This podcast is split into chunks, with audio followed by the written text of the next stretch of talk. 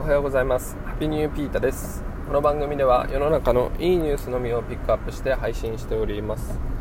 いや台風が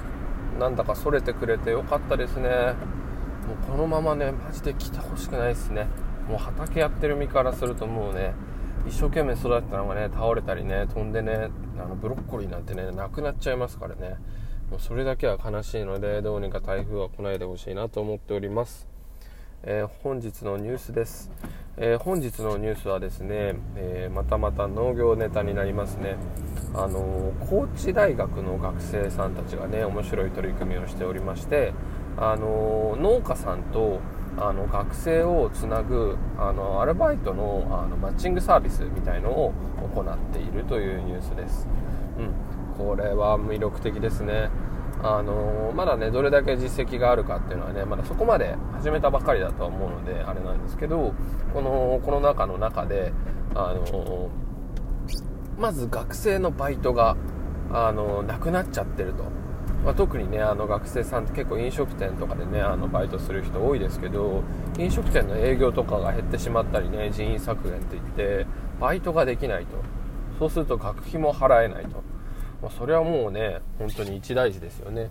でそんな中で農家さんっていうのは結構慢性的に人手不足なんですよね。で特に収穫シーズンであったり、まあ、植え付けかなの時期とかが一番あの人手が必要でもう人海戦術なんですよ今のところ。もちろんね機械っていうのも発達してきてますけどまだまだねその全農家さんにその機械の収穫ロボなんていうのはね全く浸透してないんですよね。だからそういう時にねあの人がいるっていうのはとても農家さんにとってもありがたいですしまあそんな仕事がないっていう中でね仕事ができる学生さんにとってもとってもメリットですよねうん、これ、えっと、 Let's Destiny っていうなんかサービスみたいで、まあ、デスティニーって運命ですよね。あの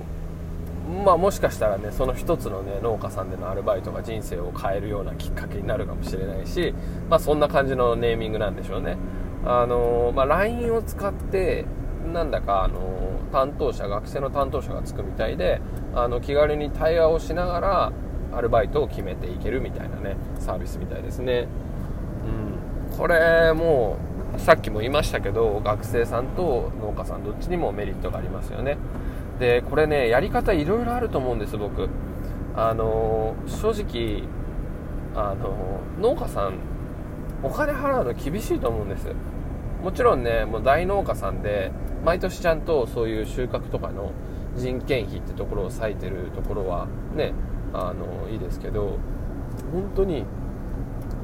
例えばですけどキャベツ1玉手取りが100円だとして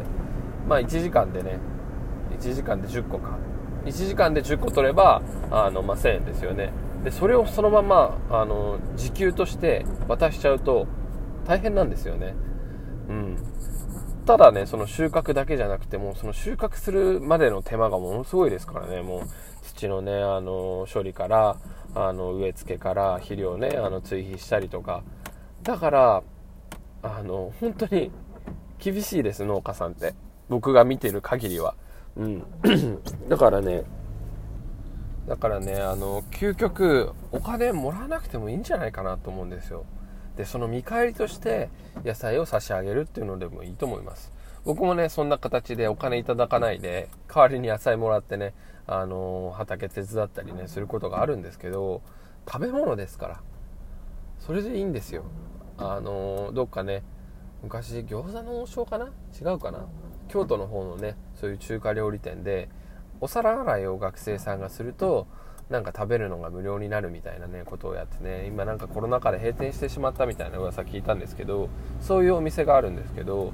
それと一緒でねあの、まあ、例えばですけどさつまいも掘りとかさあのじゃがいも掘りとかいちご狩りもそうですけどお金払ってやりたいじゃないですか。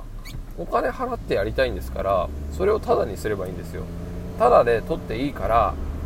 でその場で食べ放題だけどいちごなんてねその場で食べれますからあのその分ノルマであのこんだけ収穫してくださいみたいなね人間の胃のね大きさはね限られてますから、まあ、そういった形でね実はお金払ってでも収穫したい人っているから、まあ、そういうのをねあのうまくマッチングさせるっていう手もね一つありなんじゃないかなとか思ったりしてます。まあ、ただね、あの、そうは言えど、やっぱり人ってお金で動いたりするので、特にね、若い学生さんとかね、まあ、こうやってね、ちゃんとアルバイトとして紹介するっていうのはね、とてもいいことだと思います。で、それがね、もしかしたら将来の投資というか、まあ、農業の業界の全体としては、まあ、農家さんにね、あの、興味を持ってもらえる若い学生さんにね、ということであの今後の、ね、日本の農業になっていく人材が出てくるっていうところではね大きな投資なのかなとかも思ったりしてます。うんこれね学生側がね動き出したのがいいですよね。インターネットをね使いこなしてね。まあ、農家さんとかも忙しいですからね。そういうあの暇もなかなかないでしょうし。こういうところでね学生さんの力がね発揮されていくっていうのはねとてもいいんじゃないでしょうか。うん。これね、あのまだね、高知だけかもしれないですけど、全国にね、広がってほしいですね。まあ、全国に広がって、あのまあ、収穫期とかのあのお客さんは今ねハローワークとかでも探すみたいですけどそういうんじゃなくてもっと手軽に LINE で探せるぞっていうね。これはねバイトする人のね質の担保も必要になってきますけど、まあ、そういったところをね着々とね時間かけてね高知大学のねメンバーの方にはね頑張ってほしいなと思っております。本日のニュースはここまで。Take it easy.